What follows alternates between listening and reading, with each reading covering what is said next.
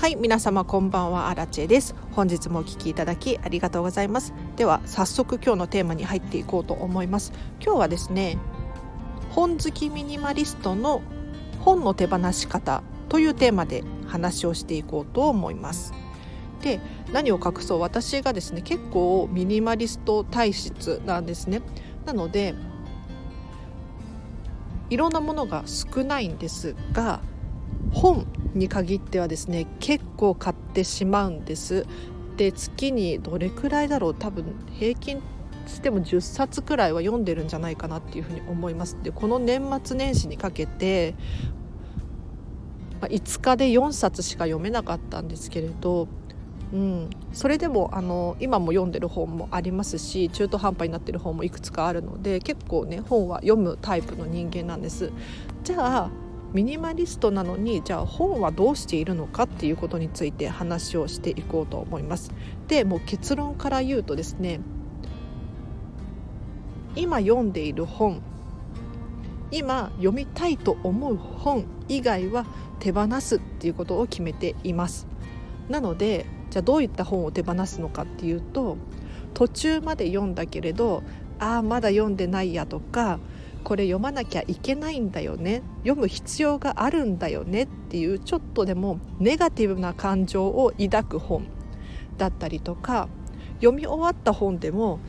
また読み返すかもしれないいつか必要になる時が来るかもしれないっていう不特定不特定な未来に対する不安で残す本は手放します。で残している本っていうのはですね今すぐ読みたい本もしくは今読んでいる本もしくはこれはちょっと違うかもしれないんですけれど思い出の品要するに誰かからプレゼントでもらっている本だったりとかあの時のやる気本を読んだ時のやる気を思い出させてポジティブな気分にさせてくれる本ちょっと思い出が詰まっている本ですね。を残していますなので手元に残っている本っていうのは本当に自分に対してポジティブな気持ちにさせてくれるもの以外は手放すっていうふうに決めていますでどうしてこの考えに至ったのかっていうとですね本って結構中途半端途中まで読んで読み切れないでいる本だったりとかいつかまた読みたいっていうふうに思っている本って結構残りがちですよね。というのも私もすっごいこの気持ちが分かってあの一昨年かな？もう一昨年なんですよねお片付けを終えることができてようやく本が手放せたタイプの人間でそれまではもう「ワンピース漫画の「ワンピース100巻近く持っていたしその他にさらに100巻100巻じゃ100冊くらい本を持っていたんですね。で今はだいたい30冊前後をこううろうろしている感じなんですけれどどうして本を手放すことができたのかっていうとですねこの考えは大きかったんですけれど本ってまた買えばいいんですよ。でこんなこと聞くと「いやいやお金持ちだからでしょ」とか「そんな面倒くさいことできないよ」とかちょっと批判する声も聞こえてきそうなんですけれどちょっと待ってもらっていいですか？これすごく大事なポイントなので聞いていただきたいんですけれど人ってお金を払うことによってその分取り戻そうっていう心理が働くんですね。なので無料の情報だったりとかもうインターネットにこう出回ってしまっているみんなが知っている情報っていうのはですねなんとなく手をつけてしまうんですけれど一方で自分が何か学びたいとか勉強したい趣味だったりとかスポーツ音楽何でもいいんですけれど自分自身がお金をかけたものに対しては取り戻そうっていう心理が働くので本もそうなんですけれどお金を支払うとことによってようやく知識をつけたい要するに払った分以上のものを取り戻そうっていう風な心理が働くので途中になっている本だったりとか一度読み終わった本っていうのはですね是非手放してみてください。はい、でこれ捨てろって言ってるわけではなくって、まあ、誰かにあげるっていうのもいいですしブックオフとかフリマアプリとかで売るっていう手もありますね。ただここで一回手放すとまた読みたい時にどうするかっていうとお金を支払わなければならないんですよ。でここでポイントなのはお金を支払うっていうことです要するに自分自身が痛みを負っているので2回目買った時はもっとこの本に書いてある情報を学ぼうっていう気になれるんですよ。なのでやはり、えーといつか読もうって思ってる本だったりとかちょっと途中になってる本っていうのはですね一度手放してみていただいてまた読みたいっていうふうに思った時にですね取り戻すっていうのはもう本当に有効なのでぜひぜひ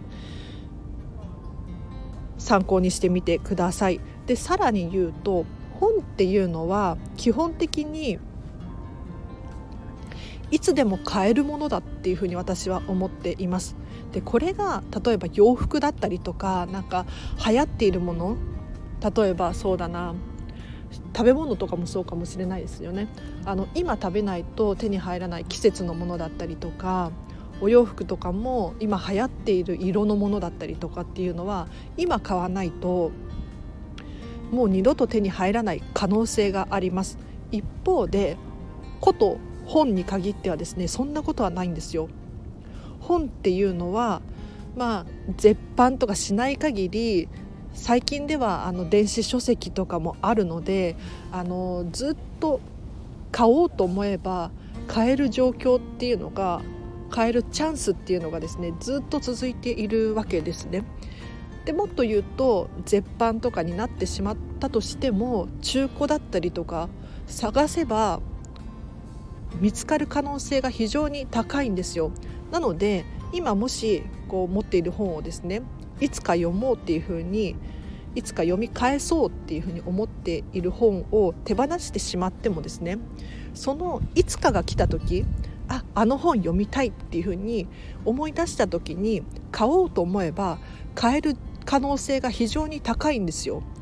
これは本のメリットだなっていうふうに思います。で洋服だったらあの時のあれをまた買いたいと思っても大体ないですよね。もう3年前のに買ったあの服が可愛かったから買いたいって思っても、まあ、よっぽどなんだろうユニクロのヒートテックとかだったら買えるかもしれないんですけれどあの流行り廃りがあるのでよっぽどのことじゃないと同じものって手に入らないんですけれど本っていうのは、えーと継続的に売っているし中古でも買うことができるので今もし手元になくってもあのいつか読みたいって思った時にまた買い戻せば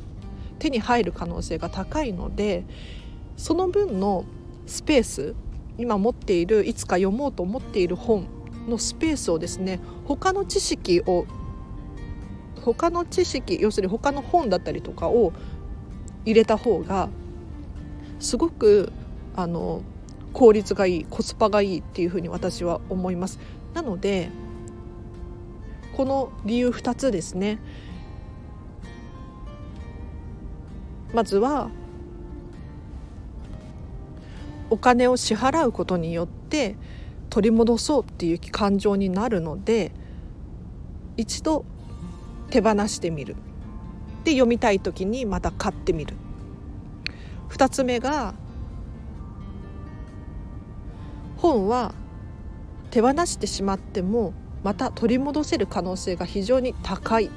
ていう理由で私は本を手放してしまっています。はい、で手放す時のポイントはやはり捨てるっていうことではなくってあの次の人に回すっていうイメージが大切かなと思います。でよっぽどなんかボロボロとかなんか汚れてしまったっていう場合じゃなければ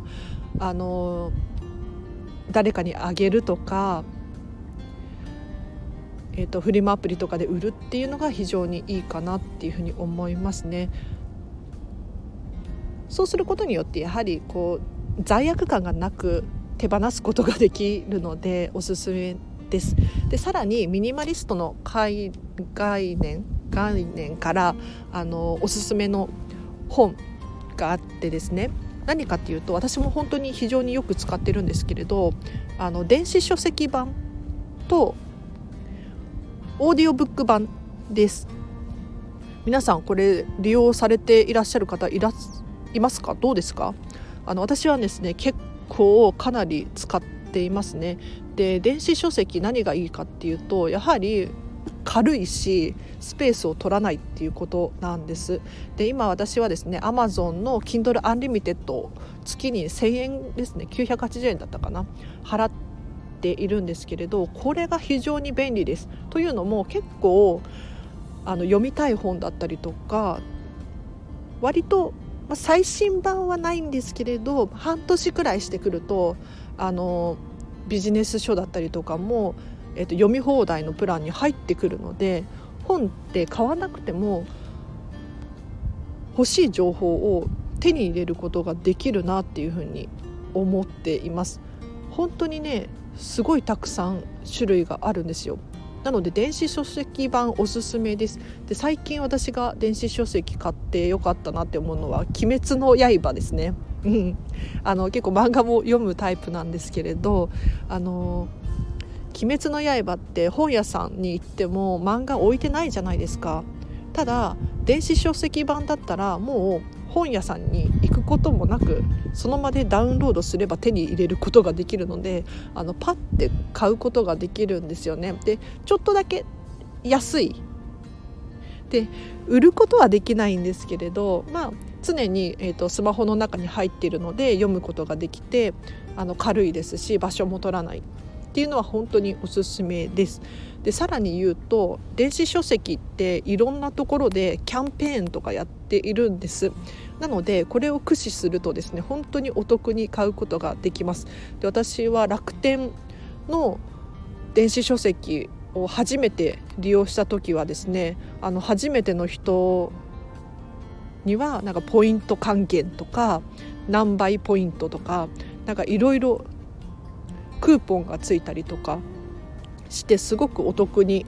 買うことができたのであのこういうキャンペーンを利用するっていうのもねいいかもしれないですね。はい、でオーディオブックまだだよっていう方いらっしゃいますか？あの聞く読書なんていうふうに言われているんですけれどあのこれをこのラジオを今聞いてらっしゃる方とは非常に相性がいいですね。というのも、えーと結構この私のチャンネルもそうなんですけれどラジオを聴きながら何かをするっていう方って多いと思うんです。例えばお料理しながらだったりとか通勤通学中だったりとかこういう時にですねラジオを聴いていたりするんじゃないかなと思います。なのでそれをですね本を読む読書の時間に変更することができるんですよ。お料理しながら本を読むえーと、通勤通学中に本を読むっていうことが可能になっているんですね。でオーディオブック本当におすすめです。でこちらも私 Amazon のオーディオブック、えーと、 Audibleっていうんですけれどこれに入会していてですね、えーと、月1500円で1冊読めるっていうえーとプランがあるんですけれどこれに入っていてですねこれ本当に便利ですね。というのも私結構あの物質？物質っていうのかな？あの実際の本が好きなんですがあの重たい本だったりとか分厚い本だったりとか何て言うのかな？難しい本っていうのはちょっとねなかなか億劫になってしまって読めないんですよね。で大体こう薄い本とかちょっと軽めの本っていうのが好きで読み読めるんですけれどあのなんだろうなカタカナが多くなってきたりとかそういうのはですねあの Audibleで本を読んでいます。というのもあの読んでくれる方がすっごく上手なんですよ。あの声優さんだったりとか俳優さんだったりとかが丁寧に読んでくださるので本当にね聞いていて心地よいんですね。で自分で読むよりもあのなて言うのかなリズムがあるのですごく頭に入ってきやすいんです。でやはり Audibleだとこう通勤通学中の空いてる時間耳って結構空いているじゃないですか。そういう時にですね活用することができるので本当に便利です。でやはり Audibleもですねあの持ち運ぶ必要がないのでいつでもどこでも本が読めるっていうのは非常にポイントですね。なので私はですね本棚には30冊くらい本が入っているんですけれど今ですね Kindle で10冊くらい本を持ってますし読もうと思ってる本がありますしで Audible版もですね今聞いている本が 2, 2冊くらいあるのでもっとあの本っていうのは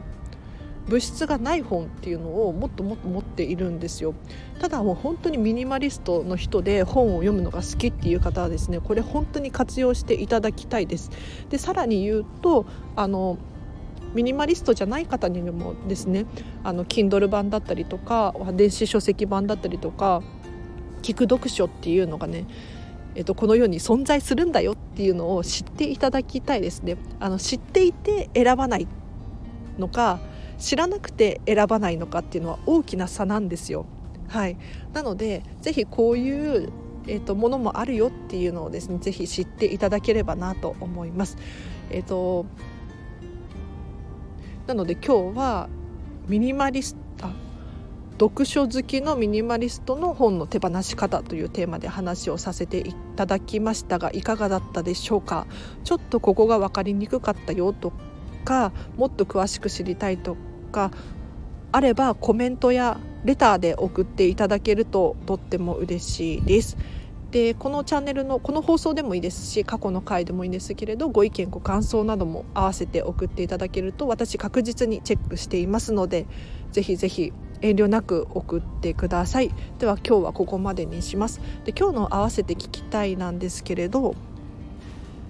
管理コストを下げて自由な時間を増やそうというテーマで話している回があります。こちらリンク貼っておきますのでぜひチェックしてください。でこれどんな話をしているかっていうとですねあの結構時間って追われませんか？あのこの年末年始もそうなんですけれど気づいたら時間がなくなっているみたいなことってよくあることだと思うんですよね。じゃあどうしたら自由な時間が増えるのかっていうとですね管理コストがかかるものを手放すっていうのが非常におすすめです。で管理コストがかかるものっていうと例えばそうだなあのお洋服を大量に持っているとかあとは車だったりとか大きな家に住んでいるとか、まあ、もちろん急に手放すっていうのは難しいかもしれないんですけれど例えばお洋服だったらたくさん持っていればそれだけしまうコストだったりとか洗濯するコストだったりとかもっと言えばクリーニング屋さんに持っていかなければならないお洋服だったりとかっていうのは時間のコストがすごくかかるんですよね。なのでお掃除をする時とかもそうなんですが床に何も置いてなかったらお掃除しやすいですよね。でお掃除がしやすければ時間っていうのは短縮されるのでこれ詳しく話をしている回があるのでぜひぜひチェックしてみてください。でお知らせがあります。ノートでブログを書いております。こちらはですねこのチャンネルで喋っている内容を文字に起こしたものです。えーと、パパッと読みたいよっていう方だったりとか復習したいっていう方はですねぜひこちらチェックしてみてください。というのもあの私ここで喋っているのって結構頭の中で考えて考えて喋ってしまっているんですね。なのでまとまりがなかったりとか同じ言葉を繰り返し使っているななんていうふうに思うことがあるんです。ただこうブログでだとあの書き直すことができるので多分読みやすくなっています。ですぐに大体1,000文字以下で書いているのであのすぐに読める内容だと思うのでぜひぜひあの本当に気軽に読みたいっていう方はですねこちらフォローしていただけるととっても嬉しいですであとインスタグラムやっていますでこのインスタグラムではですね私がラジオ更新したよっていう情報だったりとか私の私生活を少し見れるようにしていますのでこの人にお片付けが習いたいっていうふうに思ってもらえるかもしれないのでぜひぜひこちらもフォローしていただけると嬉しいです。でもう一個ピンタレストやっていますってこれピンタレストご存知の方いらっしゃるかな？あのピンタレストってアプリがあるんですけれど要するにコルクボードがあるとするじゃないですか。壁に。でコルクボードにこう写真をこうピンで貼り付けたりするしますよね。ちょっと覚えておきたいメモだったりとかなんだろう写真だったりとか。こういうイメージで、えーと、サイトの中に自分が要するに私がですね好きなものをこうどんどんリンクを貼っていくんですよ。なのでこのピンタレストの私のボードコルクボードみたいなのにはですねこのチャンネルで話しているものをどんどんピンを貼っているので多分探すのが非常に楽なんですなのでちょっと一回見てみてほしいです。でピンタレスト知らない人ぜひぜひちょっとリンク貼っておくのでチェックしてみてください。でピンタレストってちょっとピンタレストの話していいですか？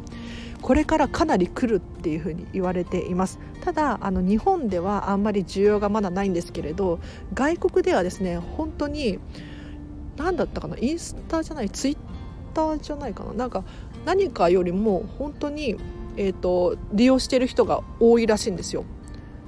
はい、なのでこれから日本でもピンタレストが流行るっていうふうに言われていますなので、えっと、いち早くこのピンタレストを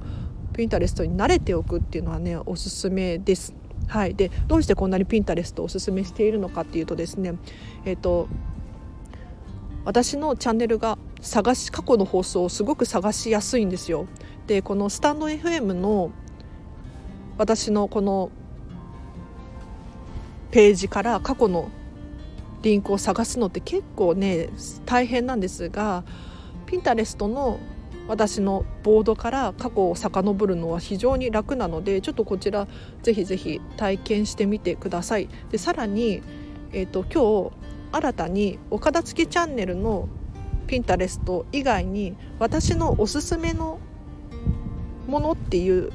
項目で、えーと新たな何て言うのかな場所を作ったのでこちらも見てみてほしいです。というのも私自身ミニマリストなので持っているものっていうのはかなりこだわって使っているものなんですね。なので結構あの質問とかでいただくんですけれど「何々は何を使ってますか?」とか、えーと、こういう時は何を使ってますか？みたいなことがあるので、えーと私のですねこのピンタレストのページのお片付けお片付けラジオっていう部分と私の愛用品っていう項目でちょっとカテゴリーを分けたのでぜひチェックしてみてくださいもう本当にこだわったものしか載せないようにしているのでえっ、ー、とでミニマリストなので何かヒントがあるかもしれないですね例えば保湿ケアとかたくさん持つの嫌なのでもう1個でまとめているんですよ。はい、なのでこういったなんだろうアイディアとかもここには出せると思うので是非私の愛用品 気になる人いるかなどうだろうもしいたらチェックしてみてください。ということでじゃあ今日はここまでにします。でもうちょっとだけ雑談してもいいですか？すいません長くなっちゃって。初めての方いらっしゃったら結構ねあの雑談を最後にしているのでここはもう雑談なので聞かなくても大丈夫です。はいお付き合いいただける方だけお付き合いしていただければなと思います。でちょっとまあお片付けのヒントが詰まってるかもしれないので聞いていただけると私としてはとっても嬉しいです。で今日の雑談なんですけれどどうして本の手放し方について話そうかと思ったのかっていうとですね今日もあの実は今日も今日じゃないかちょっと前に、えーと、本を手放したんですね。はい、で私は結構フリマアプリを使って手放すんです。というのも皆さんフリマアプリ使ってますか？あの私面倒くさいことが大嫌いであのフリマアプリをずっと使っていなかったんですよ。ただ本に限って言えば楽に出品できるんですよねあのバーコードを読み込んで表紙と裏表紙を写真撮るだけでもう全部バーって私が入力しなくてももう情報が勝手にこう入るんですよ。ただ洋服だったりとかカバンだったりとかを売ろうとするとやはり大きさ測ったりとか重さ測ったりとかっていうことをしなければならないじゃないですか。これがね面倒くさくって私あのフリマアプリ使ってなかったんですけれど本は最近は使うようにしています。なのでもし皆さんの中になんとなくフリマアプリを使ってないっていう方いらっしゃったらですねちょっと最近はですね変わってきていてもうバーコードがある商品とかはバーコード読み込む読み込むだけで全部の情報が出るようになってたりするんですよ。なのでぜひねあの使ってみていただきたいなと思います。でそうあの私のフリマアプリのサイト貼っておきます。もし気になる方いらっしゃったら覗いてみてください。で本しか出品していないんですよ。なので私アラチェがですねどんな本を読んでいるのかなとか、えーと、気になる方もしいらっしゃったらちょっと覗いてみてください。でここに、えーと売りに出している本っていうのはえーと、必ずしも私がおすすめしている本っていうわけではないです中にはちょっとこれ読み足りなかったなとか難しくて読み切れなかったなとか諦めちゃった本っていうのも多数ありますのであの私がですねどんな本に興味があるのかっていうのが気になる方いらっしゃったら是非見てみてください。はいということで今日はここまでにします。ちょっと最近放送が長くなってますね。どうですか？あの夜の回は深夜ラジオとか深夜テレビみたいな感じでダラダラ喋ってもいいかなっていうふうに思って喋っているんですよ。一方で、ま朝を朝チャンネルを更新する時もあるんですけれど朝の回はお片付きのことに限った話をしています。はい。どうですかね？ちょっと長すぎるよとかあればまたコメントとかで教えていただけると嬉しいです。うんもっと長く聞けるっていう方いらっしゃるのかな？どうなんですかね？ただこのスタンド FM もそうなんですけれど、えーと、今日おすすめしたオーディオブックとかもそうなんですが倍速にして聞くことができるじゃないですか。でもちろん人それぞれなのであれなんですけれど心地よいスピードが違うと思うんですがもしこの放送をですね2倍速で聞いていただけたら例えば私今30分くらい喋っているんですけれど15分で済むわけですよね。で15分って結構あっという間じゃないですか。どうですかね。例えば通勤中とか通学中に聞いてらっしゃる方もいると思うんですが15分だったら多分聞けるんじゃないかなっていうふうに思って今喋っております。はい。なのでもしなんかこうダラダラ喋っているのが嫌いとか何でもご意見あれば結構なのでぜひぜひコメントで教えていただけると嬉しいです。ただいつも言ってるんですけれどコメントだったりとかレターとか質問ですね。に対して必ずしも答えることができるかっていうとそうじゃないんですよ。あのいただいたご意見ご感想というのは全て目を通していてあの参考にしています。ただ私自身に決定権があるというかはい。このチャンネルではそうなんですよ。私自身に決定権があるので私が心地よいっていうふうに思えることしかしないっていうふうに決めております。申し訳ないですけれど。というのもやはり100人が100人に好かれるのって無理な話なのでだったらこのチャンネルを一生懸命聞いてくださってる方にですね